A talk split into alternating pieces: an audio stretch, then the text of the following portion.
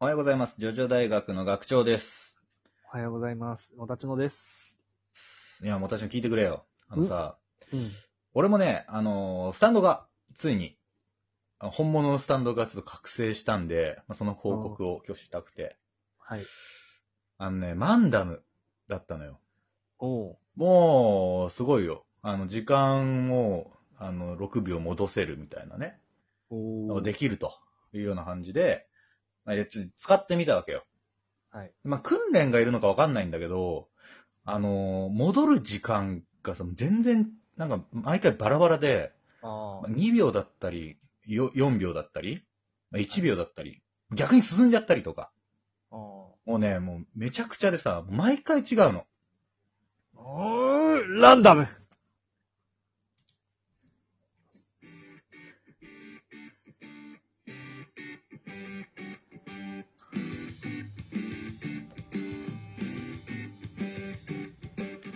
いやー、よかった。正解です。は い。正解はわかんないけど、まあ、ま、まあ、マンダムはね、シンプルですよね。まあ、シンプルだ四ね。文字なんで、うんはいもうマンダムって聞いた時にもうランダムと間違えちゃいそうだぐらいだよね。そうですね。今、初級編でしたね。まあそうですね。まあたまにはこうシンプルなのをね、はいやっていこうかなというところでございまして。は。はいさあ、さあもう爆笑の面白いやつやったわけですから、まあ、今日はですね、はいお便り紹介させていただこうかなと。よっでは、えっ、と、早速ですね、マシュマロの方に来てるお便りを、えー、やらせていただきます。はい、お願いします。はい。えー、まずは一つ目。担当直入に言います。エヴァンゲリオン大学開校してください。えー、かっこ、エヴァンゲリオンは旧作ならネットフリックスで見ることができます。とのことです。ありがとうございます。ありがとうございます。やるか。やるか、あのー、あれでもね、エヴァンゲリオン見たことある、全部。俺はもう全部見たよ。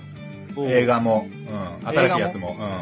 あの、上級派と、なんだっけ。はうん。うん、まあ上波9シーンだけど、いはい。う んとかね、まあもちろん急激と言われてるものも見てますし。ああ。じあ。ゃあ、その、俺ね、ちゃんと見てないんだよ、全部。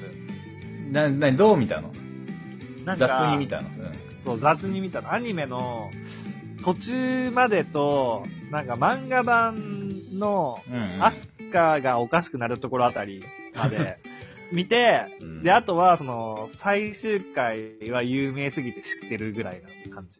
えーっと、最終回って、あの、何あの、おめっとさんの方のおめ、おめん。さん、おめさんの方。うん。おめでとうのやつね。そうそうそうそうあーわかったわかった。まあまあまあまあ、エヴァンゲリオンね、まあ奥が深いというか、まあ一世を風靡しましたからね。っていうまあ言いま私すよはね。一通りこう履修してますし、うんまあこれね、まあ一言でというか、12分で収めるのははい。無理ですね。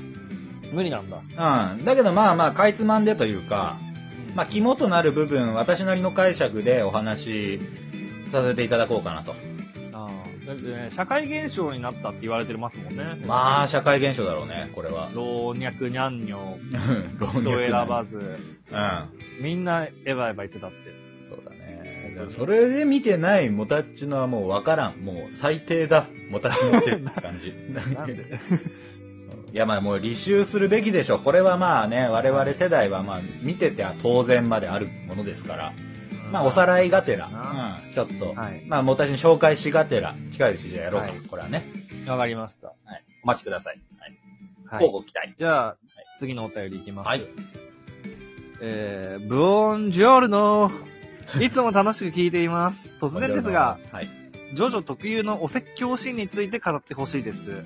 学学長それでも紳士か作法がなっとらんぞ作法がもう学長の食器を下げたまえもう食べんでよい今晩は食事抜きだ自分の部屋へ行きなさいおたちのが来てから学長を甘やかしていたのを悟った親として恥ずかしいおたちのを見習えおたちのの作法は完璧だぞ長文失礼しました。とのことです。俺の親からのお便りか な。もたちのが来てから学長を甘やかしていたって、ラジオ3回目ぐらいからずっと甘やかされてた。 気づいてたのをずっと想像 もっと早く言ってくれないと、ねまあまあまあ。お説教シーンね、まあ、思いつく。うんそんなね、取り上げでジョジョのお説教シーンって言うほど何かありますかね。ニッチだよね、かなり。まあ、あるよ。そらさ、ほら、ペッシペッシペッシよとかさ、お、ぶらりマンユキはいになはっいはい。たとかね。あと、ほら、もろもろ、なんかあるじゃん。戻そう。うんあのー、なんだっけ。ナランチャとね、あのーフーゴのシーンとかナねラ。ンチあの、なんで5、なんで5、6、6、5、30って言ってるのに30より少なくなるんだよみたいなのうとん。かね、はいはい、そうそうそうそう。ありますし。あるじゃん。うん。まあ、あるよ。あるある。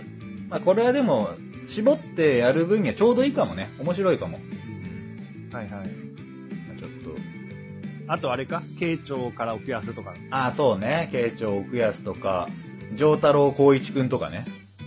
上太郎君。 あれはまあアドバイス。はあったっけうん。まあ、光一くんが一方的にすごい罪悪感抱いてるぐらいだったかもだけど、あそう。動くなっつってんのに。そう。ー上介と、しげちとか。上手、 まあそうだねおい、ど うして、は、三、ここに三人の人間が関わっているのに、半分ってどういうことだとか、あれ説教かどうかわかんない。説教かがいいね。そうそう文句ですけど、あれは。でもそれであの、しげち、はっつって目綺麗になってね。そうそうそうそう。目が覚めたってね。そうそうそうそう。僕が間違っていました。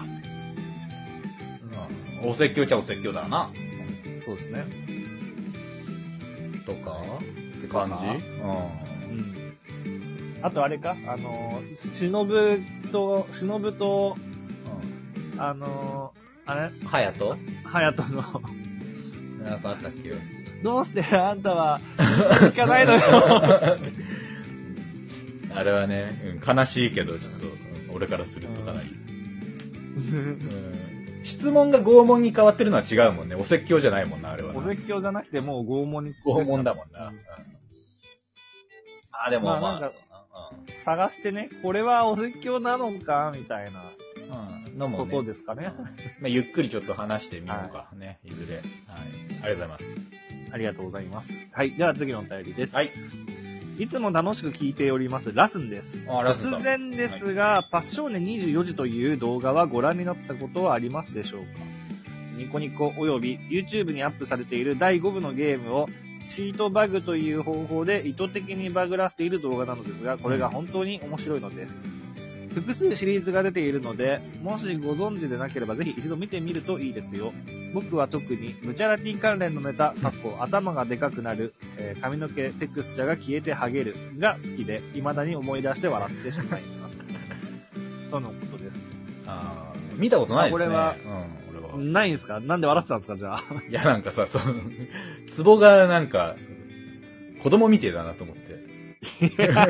頭でかくなったり、ハゲになったり。面白いけど、あでもなんかこのムチャラティがハゲになっている画像っていうのは見たことはあるけどね。あ、ほんと。うん、有名だと思う。あ、まあ、有名なんだろうな。うんこれの、この動画ネタだったのかなじゃあー、パッションね、24時。あ。ファッションのイメージをちょっと拝見させていただきます、それは。 見てないっていうそうね。。 見てない。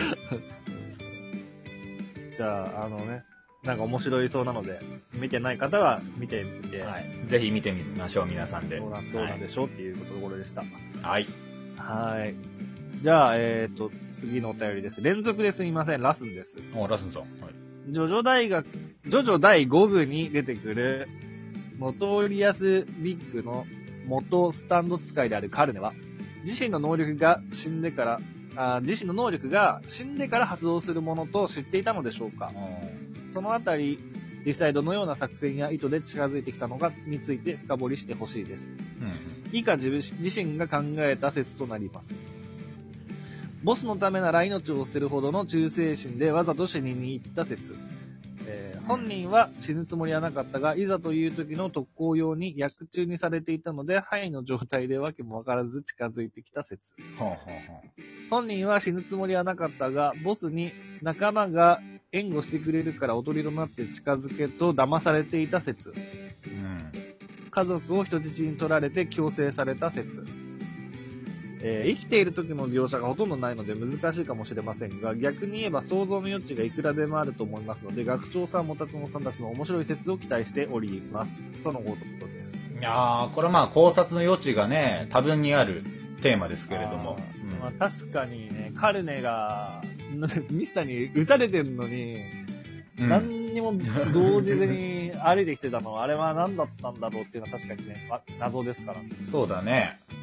まあ、まあ一般的にはやっぱりその、まあ能力を自分は分かってて、そのボスのために命を張れるタイプの人間だったと。いうのが通説なんだよね。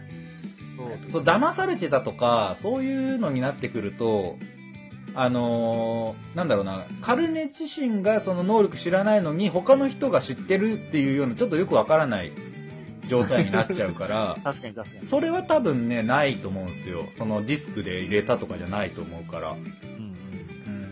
うん。だとすると、だからやっぱもう、カルネは、その自分の能力が、そのまあ呪い系だったっていうね、うん、デーボ系だったっていうのは分かってたんじゃねえかなっていうのが、まあ私の感想というか、うんまあ解釈だけど。少なくとも死死ななくてももしかしたら発動はできたのかもしれないけど、うだからね、死ぬこと自体は誤算だった可能性はある。まああるね呪いのデーボ的なね。ん。そうそうそうそうそう。呪いのデーボみたいに、本攻撃をずっと食らって呪いをかけようと思ってたら、なんか本当に死んじゃった。当にそう。それはあるかもしれないね。あり得る。あり得るあり得る。まあこれちょっとまあ、ゆっくり話してもいいな。はい。はい。結構、まあ、あの、ジョジョのね、あの、大きなトピックではありうまん。すね。うん。謎の一つですからね。はい。というところで、まあ、供養はこんなところですかね。